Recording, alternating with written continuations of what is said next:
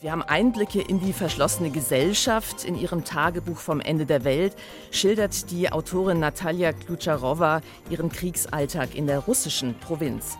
Blicke und Umarmungen, eine erwachsene Frau trifft ihre Kindergartenliebe. Davon erzählt mit viel Gefühl der Kinofilm Past Lives. Ja, und ein Blick in die Kurve. Pünktlich zum Bundesliga-Beginn würdigt ein neues Buch die Fußball-Fankultur You'll Never Sing Alone.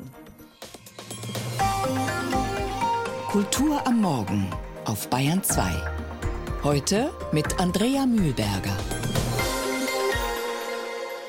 Sechs Jahre hat es gedauert, bis Rhiannon Giddens aus North Carolina ihr neues Soloalbum fertig hatte. Und das hat natürlich Gründe.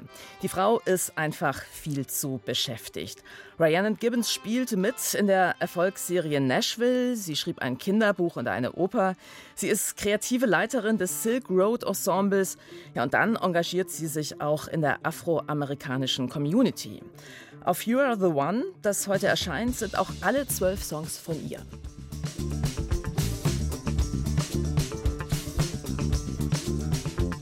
You turned my head, tripped up my mind.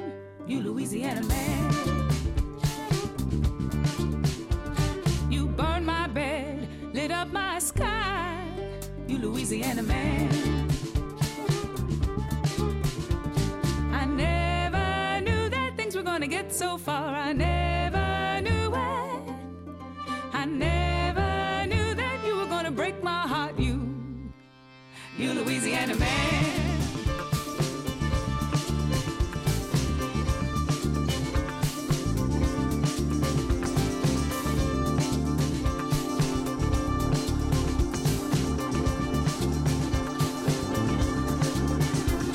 You stole my breath, you took my soul, you Louisiana man.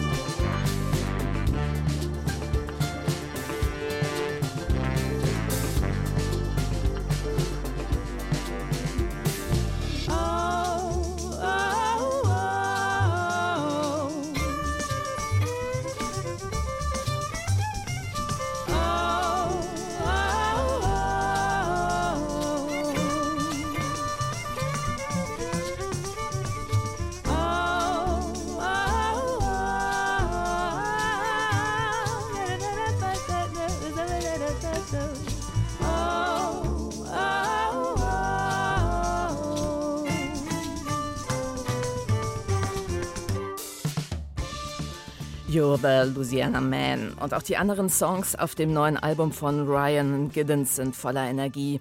Letztes Jahr hat die Songwriterin für ihre Folk- und Old-Time-Music einen Grammy bekommen. Es ist wie eine Ouvertüre in Moll zu ihrem künftigen Leben, wenn am Montag Natalia Kljucharowas Tagebuch vom Ende der Welt erstmal nur auf Deutsch erscheint. Die Autorin zählt zu den wichtigsten Stimmen der zeitgenössischen russischen Literatur. Sie schreibt dokumentarische Prosa, Dramen, Gedichte, aber sie postet auf ihrer Facebook-Seite auch ungebrochen Antikriegslyrik und muss Russland in Kürze verlassen. Bevor sie geht, hinterlässt sie ein mutiges Zeugnis, denn ihr neues Buch, das soll auch bei einem Petersburger Verlag rauskommen.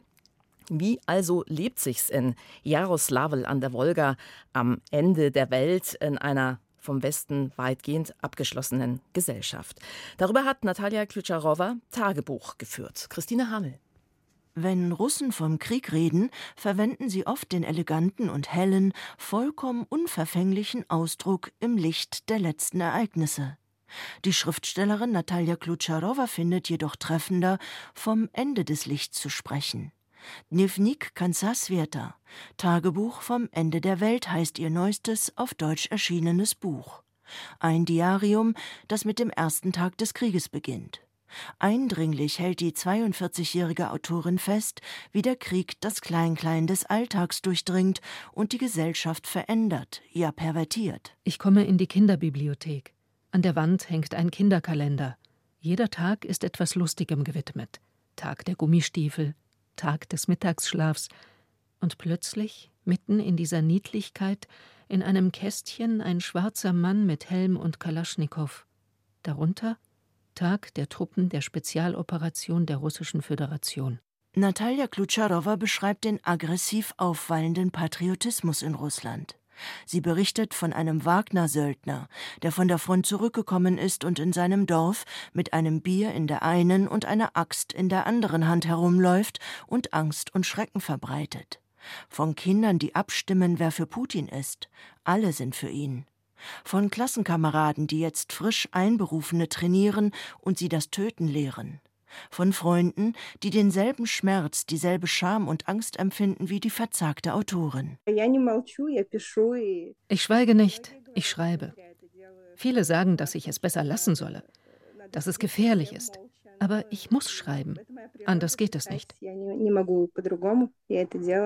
Neben dem Tagebuch sind vor allem Gedichte seit Februar 2022 entstanden. Romanen steht der Krieg im Weg. Für Prosa brauche ich eine Perspektive, eine Zukunft, auf die ich hinschreibe. Aber in Russland finde ich weder das eine noch das andere. Möglich ist mir allein eine Fixierung auf die Realität.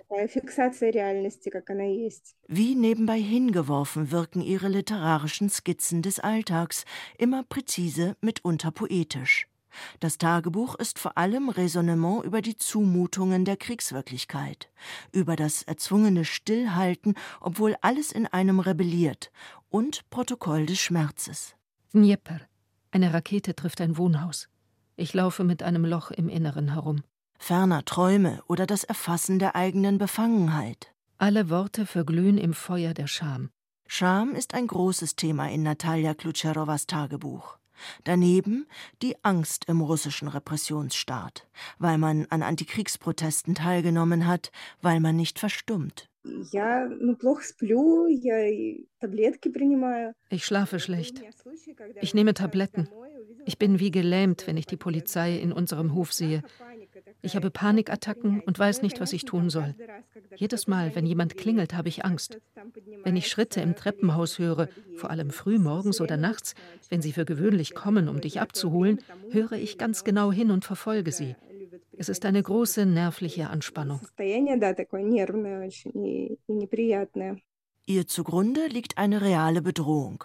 Natalia Klutscharowa wurde wegen eines Theaterstücks im April angezeigt. Weihnachten im Kessel erzählt von dem deutschen Arzt und Priester Kurt Räuber, der als Soldat im Kessel von Stalingrad war. Er zeichnete die berühmte Stalingrad-Madonna, war kein Faschist, vielmehr Helfer in der Not, unterschiedslos verarztete er deutsche und sowjetische Verwundete. Für mich war das eine Geschichte darüber, wie man in unmenschlichen Zeiten Mensch bleibt. Aber jemandem missfiel die Geschichte. Man beschuldigt mich der Nazi-Propaganda, weil mein Held ein Deutscher ist und der Wehrmacht angehörte. Nazi-Propaganda ist ein Straftatbestand.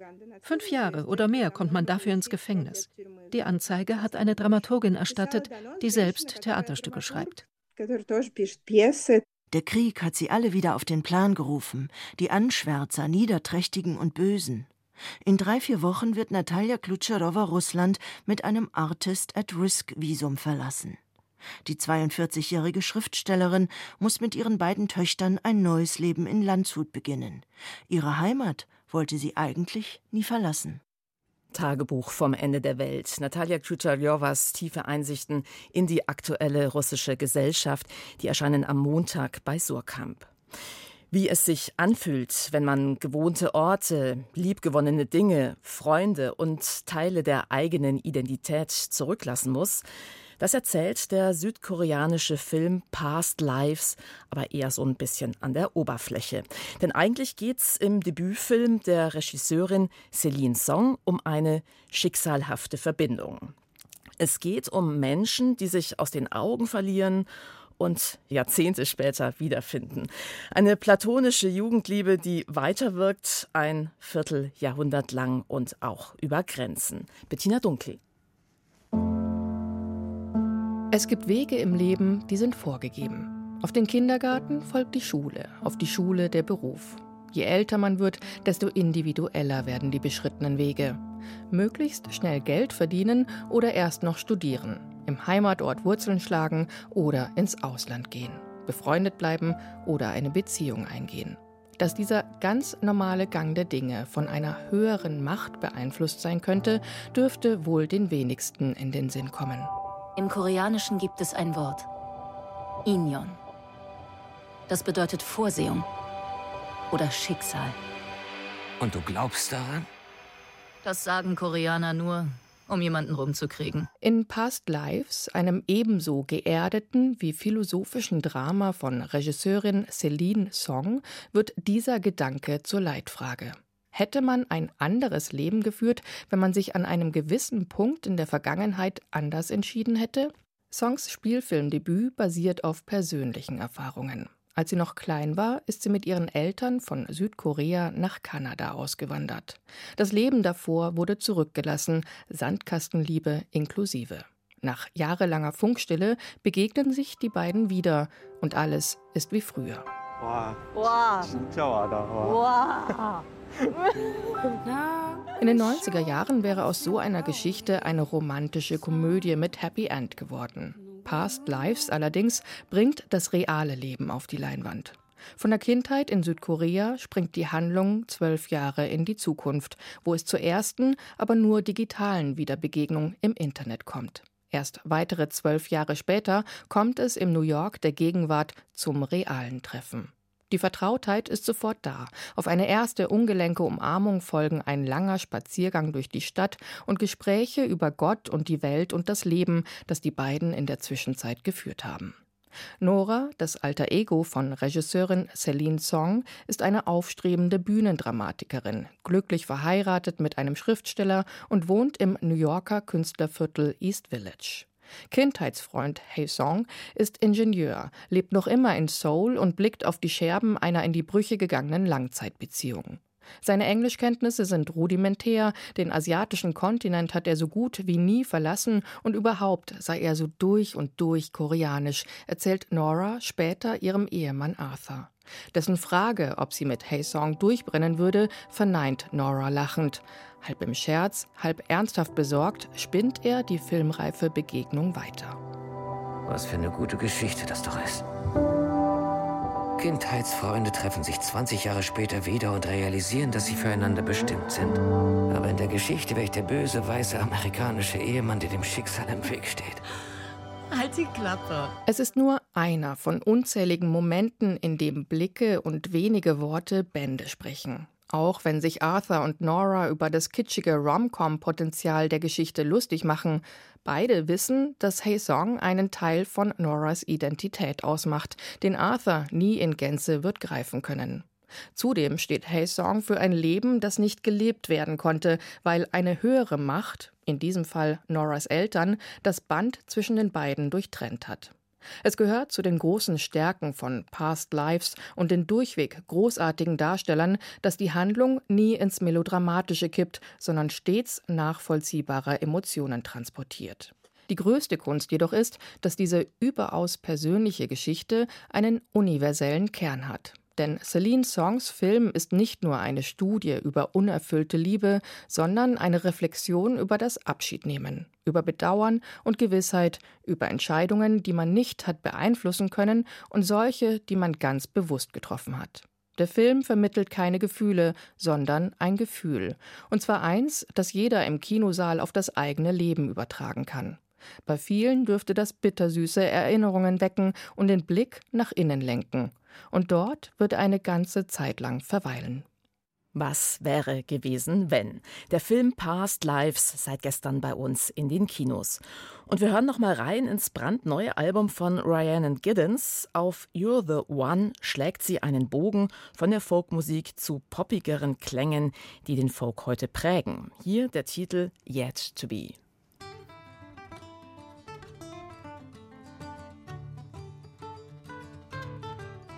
She was born on a farm, working the clay.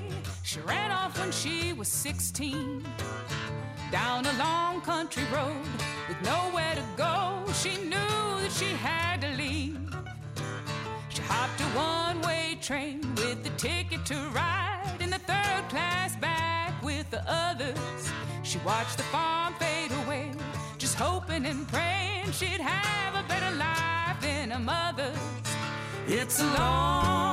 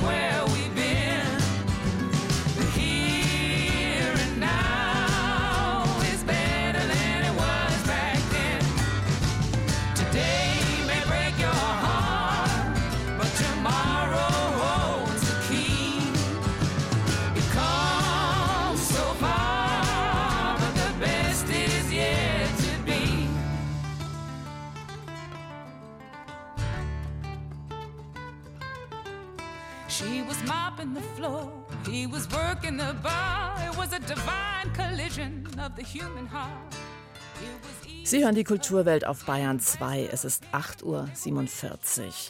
Das westafrikanische Mali ist eines der ärmsten Länder der Welt und es steckt auch schon länger in einer schweren politischen Krise. Hunderttausende sind auf der Flucht. Die Sicherheitslage, die hat sich nach einem Militärputsch noch mal verschlechtert, weshalb die musikalische Reise, um die es hier gleich gehen wird, dieser Tage wahrscheinlich gar nicht mehr stattfinden könnte. Im Frühjahr 2019, da versuchten Mitglieder der Berliner Brassband The Omniversal Orchestra in Mali ihre großen musikalischen Idole zu finden.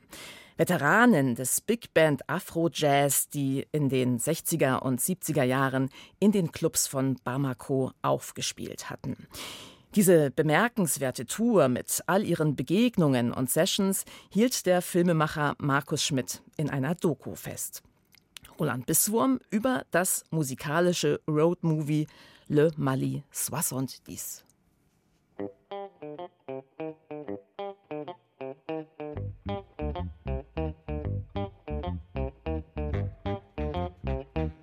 Natürlich gibt es Vorbilder, Vorgänger. Werner Penzels Doku Vagabundenkarawane über die abenteuerliche Reise der Weltmusikpioniere Embryo aus München auf dem Landweg nach Afghanistan und Indien. Oder Wim Wenders Buena Vista Social Club.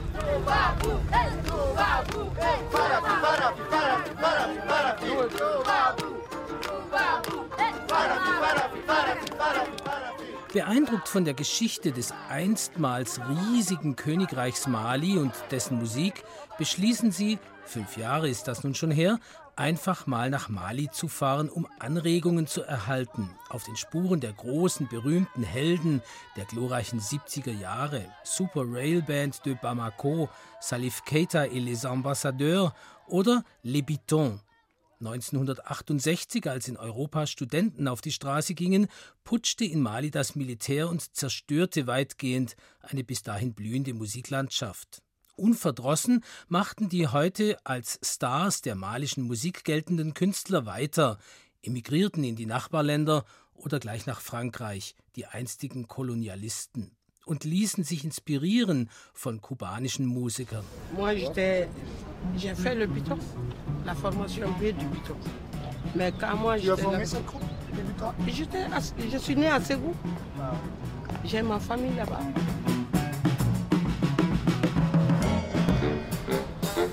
Voilà. Voilà, deux faire un jeu comme ça. Pam, pam, pam, pam, pada, pam, pam, pam, pam.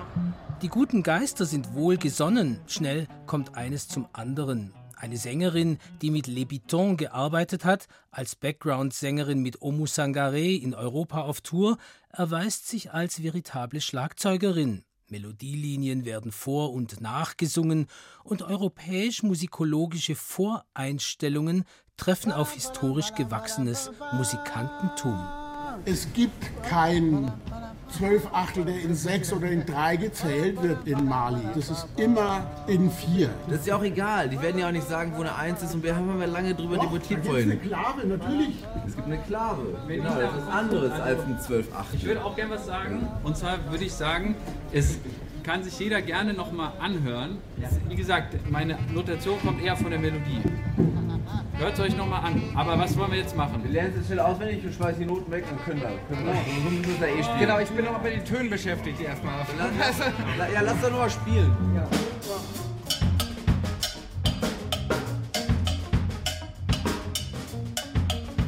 Klave ein Schlüsselwort zum Verständnis dieser Musik. Mit zwei Holzstöckchen, die wie Nägel aussehen, spanisch Los Clavos, wird die sogenannte Guideline, der Handlauf, das rhythmisch verbindliche Grundmuster der Musik, eben der Schlüssel, spanisch La Llave, generiert. Aber das ist verzwickt. Wer übereifrig oder aus Unkenntnis verkehrt herum einsteigt, ist schnell wieder hinausgeflogen. It's my arrangement. Yeah, I know. It's gonna be like this. Yeah, it's Or great. we leave It's, it it's out. great. It's great. Oh, we leave it out. You do it. Do it. Do it. You do it. Your your arrangement. I tell you, this song is our song. You know, of sev- 70s. Let me tell you. That, no, wait, wait, Ion. You bring something else. I know, but the clava, nonsense. Herausgekommen bei dieser Reise ist eine wunderbare Platte, die beim Münchner Label Tricont bereits 2020 erschienen ist. Und jetzt die filmische Dokumentation dieser spannenden Zusammenarbeit. Es lohnt sich nicht nur für DJs und Vinylplattensammler, die alten Scheiben aus der glorreichen Zeit der guten Musik aufzustöbern, weil einmal mehr klar wird, wie Musiker arbeiten auf der Suche nach Inspiration.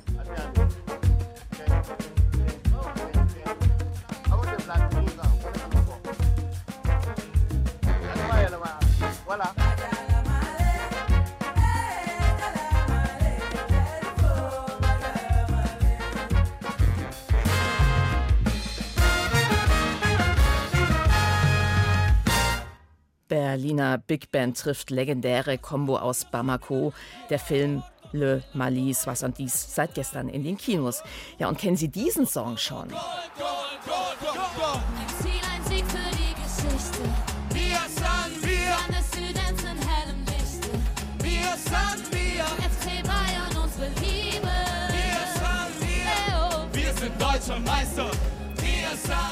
So klingt der neue offizielle Mir San Mir Song des FC Bayern. Wenn die Bayern heute Abend zum Auftakt der Bundesliga im Weser-Stadion auflaufen, dann dürfte es sich bei Werder Bremen aber doch eher so anhören.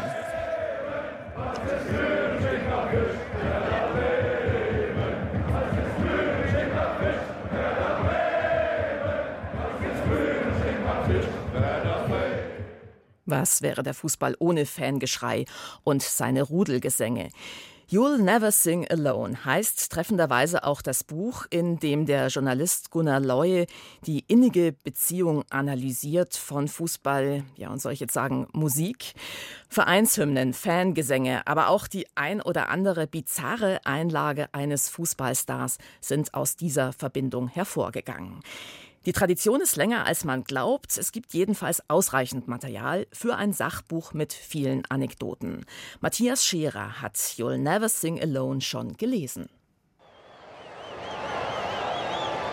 Den legendären Radiokommentar von Herbert Zimmermann während des WM-Finales zwischen Deutschland und Ungarn 1954 in Bern dürften auch diejenigen schon mal gehört haben, die sich sonst wenig bis gar nicht für Fußball interessieren.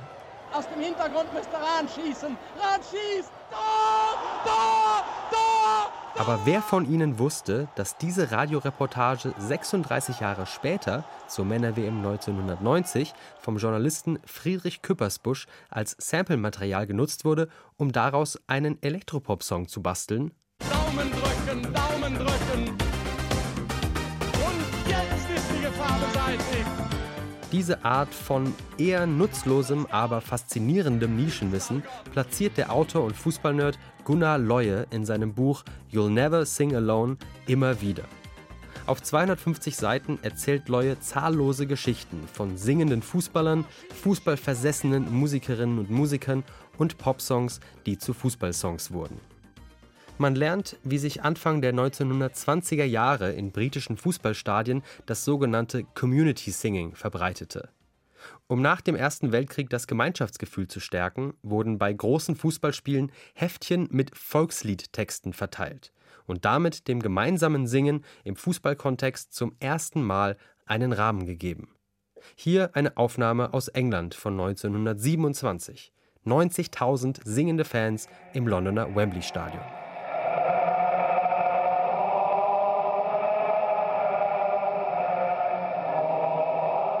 Die musikalischen Experimente der ersten Generation der FC Bayern Superstars Franz Beckenbauer und Gerd Müller werden in You'll Never Sing Alone ebenfalls thematisiert. Gute Freunde kann niemand trennen. Gute Freunde sind nie allein. Aber diese Songs werden nicht nur erwähnt, sondern auch ins sportliche und popkulturelle Zeitgeschehen eingeordnet. Genauso wie die Gemeinsamkeiten zwischen modernen Fußballikonen wie Karim Benzema und Deutschrappern mit Migrationsgeschichte.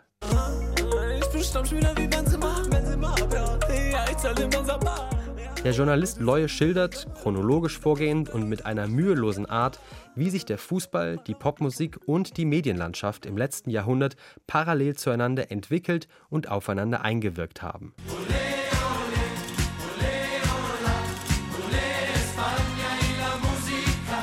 Dabei beschränkt er sich größtenteils auf den Männerfußball im westeuropäischen Raum, schafft es aber immer wieder, den Blick zu weiten und zum Beispiel auf den allerersten Frauenfußball-Hype in Großbritannien zwischen 1917 und 1922 hinzuweisen. Die verkalkte Haltung des Deutschen Fußballbundes gegenüber dem Frauenfußball kritisiert Leue mehrmals. Genauso wie die zunehmende Eventisierung des Sports, die den Fans immer weniger Platz einräumt, um ihre eigene Kreativität einzubringen. Un anno se ne va.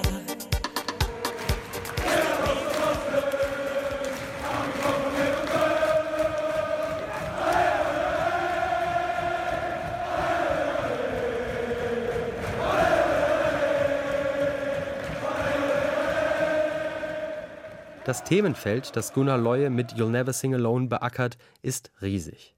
Einige der gesammelten kuriosen Wissensschnipsel hätte man eventuell weglassen können, um dafür die gestalterische Rolle der Fans noch mehr auszuarbeiten. Zumal Leue sie doch für die Entwicklung und Erhaltung der Fußballkultur für unabdingbar hält.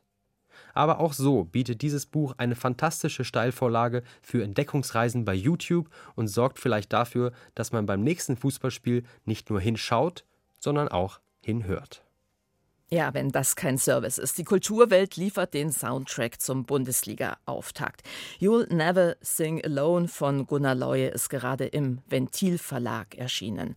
Und damit verabschiedet sich Andrea Mühlberger im Namen des Kulturweltteams und übt schon mal ein paar Lieder für die Sofakurve.